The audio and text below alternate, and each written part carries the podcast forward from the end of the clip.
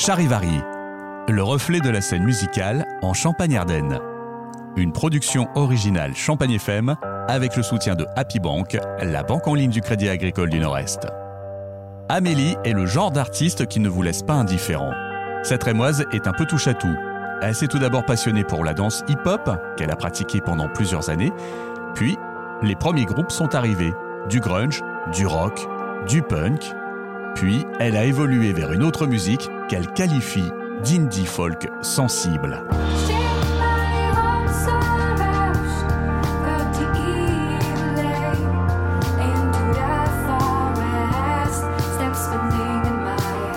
En son fort intérieur, tout quitter pour partir à la rencontre de l'essentiel, du vrai, de l'unique, redécouvrir la nature, la faune, la flore. C'est ainsi qu'Amélie est devenue Amélie McCandless.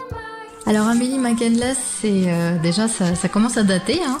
Ça a 8 ans, et ce nom il vient d'une histoire qui m'a qui m'a marqué en fait, c'est celle de Christopher McCandless justement, euh, qui raconte, c'est une histoire vraie, qui raconte euh, la vie euh, donc d'un jeune américain qui va euh, tout quitter, euh, qui va fuir un petit peu la civilisation et va aller vivre dans la nature. Into the Wild, le livre, puis le film lui ont montré la voie vers son idéal et aussi son inspiration musicale qui lui permet de s'évader.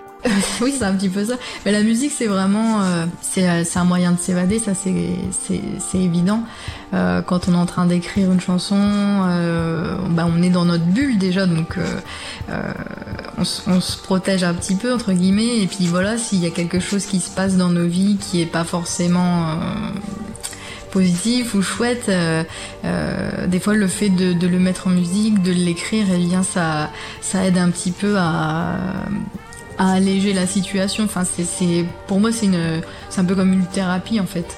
La musique est d'abord venue par euh, plutôt par la danse. J'ai fait euh, deux années de danse hip-hop vraiment euh, assez intensive, on va dire. Donc c'est vrai que j'ai un goût assez prononcé pour pour cet art. Et après, de fil en aiguille, j'ai commencé à avoir mes premiers groupes et qui n'étaient pas du tout dans le style actuel, hein, qui étaient dans des styles un petit peu plus énervés, peut-être dû à, à ma, ma, jeunesse, peut-être, je ne sais pas. C'était par exemple des choses comme du punk ou du grunge, donc euh, assez différent. Le cheminement s'est fait assez euh, naturellement en fait. Après s'être essayée à plusieurs styles musicaux, elle s'oriente donc vers la folk.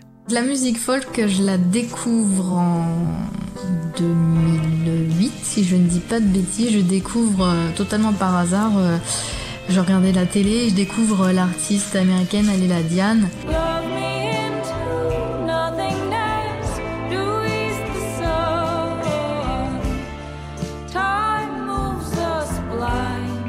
Et euh, pour moi, c'est un, un, véritable coup de foudre musical en fait.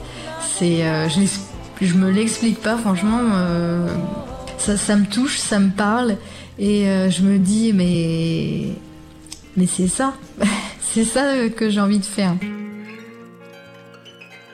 Et c'est en duo qu'Amélie se lance avec un premier groupe folk.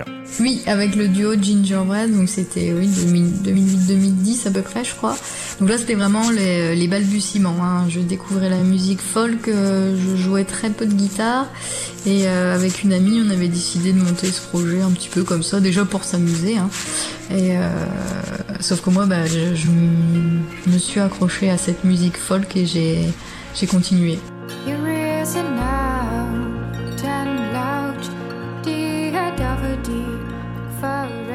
Je voulais pas m'arrêter là. Je suis quelqu'un d'assez euh, tenace. Bah, J'aime bien aller au bout des choses, donc je me suis dit allez, on, on essaye. Charivari, un podcast Champagne FM. Amélie a ensuite entamé une démarche de professionnalisation. D'année en année, euh, j'ai fait évoluer un petit peu euh, mon mode de vie, etc., ce que je faisais. Euh, malheureusement pour moi, hein, l'année 2020 est comme pour plein de gens, cette année un petit peu noire, c'est l'année que j'avais choisie pour, qui me semblait pertinente par rapport à la situation dans laquelle j'étais. Pour justement eh bien vraiment me consacrer uniquement à la musique et travailler de telle sorte à avoir mon intermittence. Mais bon, c'est ce qui s'est passé. Hein. Temporairement, là, j'ai dû reprendre un, emploi à temps partiel, le temps que voilà les choses euh, rentrent un petit peu euh, dans l'ordre. Et euh, pour m'aider justement, pour m'accompagner dans cette démarche de, professionnalisation, je suis aidée par la salle de spectacle, donc la Biscuiterie. C'est une salle qui est à Château-Thierry et ils sont toujours de, de très bons conseils. J'ai joué plusieurs fois à la Biscuiterie et c'est assez familial en fait. On a ce, cette sensation euh, d'être accueilli, c'est bah, grâce à une amie. Euh, on a été euh, mis en lien et j'ai eu cette proposition d'accompagnement que je n'ai pas réussi à avoir auparavant dans mon propre département. L'équipe de la biscuiterie à Château-Thierry l'a aidé à progresser. Ils m'ont fait travailler avec un coach récemment, par exemple, euh, pour euh, un petit peu pour travailler euh, l'aspect scénique, voir les choses ben justement à retravailler, à améliorer. Et c'était très très formateur. J'ai fait une mini tournée avec eux, donc dans différents lieux, avec des interventions en journée à l'école, etc.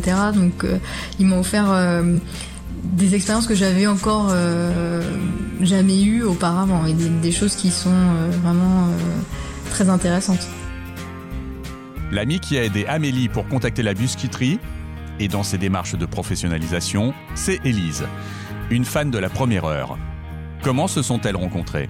Je l'ai découvert sur Facebook euh, avec son ancien projet musical, Gingerbread. Et puis en fait, bah, j'ai accroché tout de suite avec euh, son univers qui était déjà bien présent là. En fait, j'ai continué de la, suivre et puis euh, de la soutenir parce que bah, je trouve qu'elle a un, univers qui est énorme. Enfin, moi j'adore. Hein. Je suis, je suis la, je pense que je suis la première fan. et puis j'ai commencé en fait à vouloir lui trouver des dates, etc.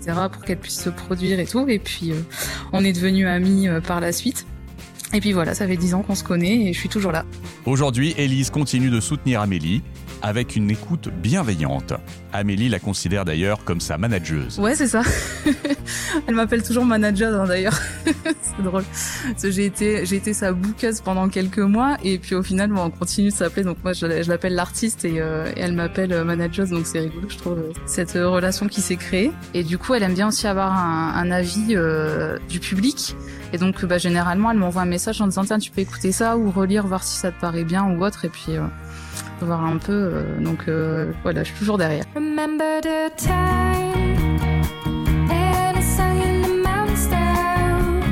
Amélie nous parle de ses souvenirs, des scènes mémorables, de belles rencontres et le rêve d'une autre rencontre. J'ai fait des, des choses dont euh, Jamais j'aurais pensé faire ce, ce genre de, de, date en fait. Le plus gros souvenir, enfin pour moi le, plus impressionnant, le, je pense que ce que j'oublierai jamais, c'était la date au festival Le Cabaret Vert.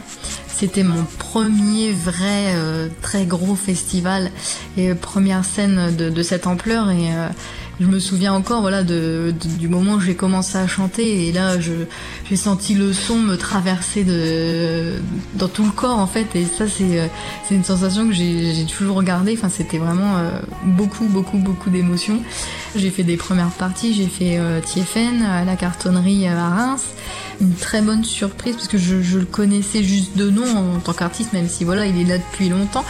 Mais j'ai été vraiment très très très agréablement surprise de cette rencontre. Après, euh, en termes d'artiste, bon, moi j'ai toujours ce rêve de d'un jour faire un duo avec justement ma chanteuse préférée qui est Aléla Diane, mais j'ai jamais pu la rencontrer dans un cadre euh, entre guillemets pas privé mais euh, hors concert quoi.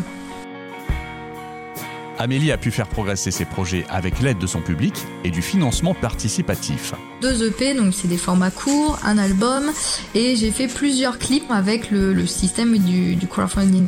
J'en ai fait plusieurs qui ont tous été euh, bah, au bout de la campagne, ça, a bien marché. Donc euh, on est toujours, euh, voilà, on fait toujours des clips comme on est des, ce qu'on appelle des artistes indépendants.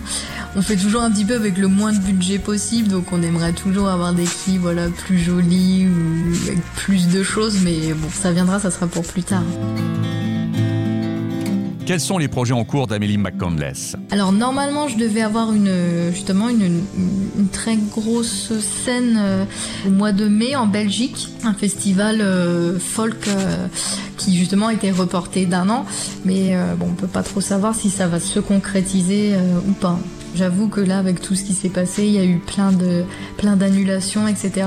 Et euh, j'ai profité un petit peu entre guillemets de ce temps libre forcé euh, pour euh, composer mon deuxième album et c'est vrai que j'ai pas trop touché à la partie recherche de date et, et j'en profite pour passer un message j'aimerais bien avoir un booker pour m'aider justement dans cette démarche et avancer aussi plus rapidement le deuxième album, c'est la priorité. Principalement ça, là, j'ai un peu la tête que là-dedans. je suis concentrée à fond là-dessus parce que j'aimerais bien, euh, j'aimerais bien qu'il arrive euh, bientôt.